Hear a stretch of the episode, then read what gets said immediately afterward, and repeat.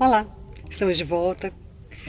Hoje falar um pouquinho sobre as nossas dificuldades de lidar com as diferenças. Às vezes a gente se preocupa com pequenas diferenças no nosso dia a dia, na nossa casa, na nossa família, mas quando a gente sai por esse mundão lá fora, é que a gente percebe o quão diferente nós todos somos e o quão igual também nós todos somos.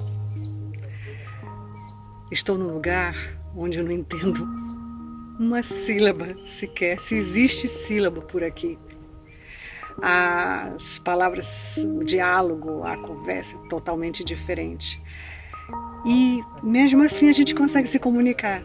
Fica até divertido. Tantos idiomas, tantos estímulos, tanta coisa diferente, mas a gente tem algo em comum em todos nós. Somos humanos. Tem algo em comum com a nossa condição de encontro. Então, fazemos gestos, criamos símbolos e aí a coisa vai acontecendo.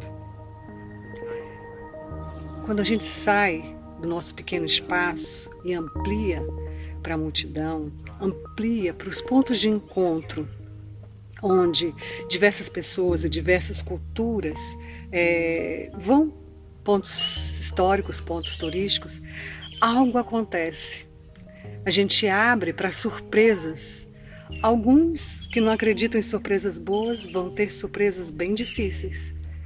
Agora, eu prefiro acreditar que tem sempre um anjo bom no meu caminho. E é assim que eu vou construindo a minha viagem. Não só essa viagem agora, desse ano sabático, mas eu vou construindo a viagem da minha vida. Com cada encontro, com cada pessoa que chega, uma nova história, uma nova possibilidade e um novo aprendizado. Aqui, bem do alto, estou em Angkor, na Camboja. Camboja.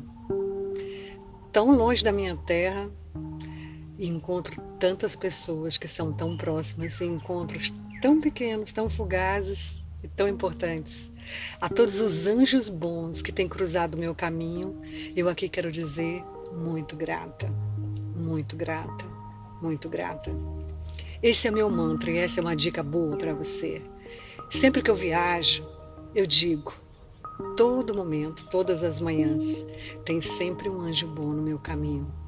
E aí surpresas maravilhosas vão acontecendo. Cada dia chega uma pessoa que traz algo que eu estou precisando e cuidam de mim. Assim como de alguma forma eu também devo cuidar deles. E isso eu vou levando, levando como tesouros.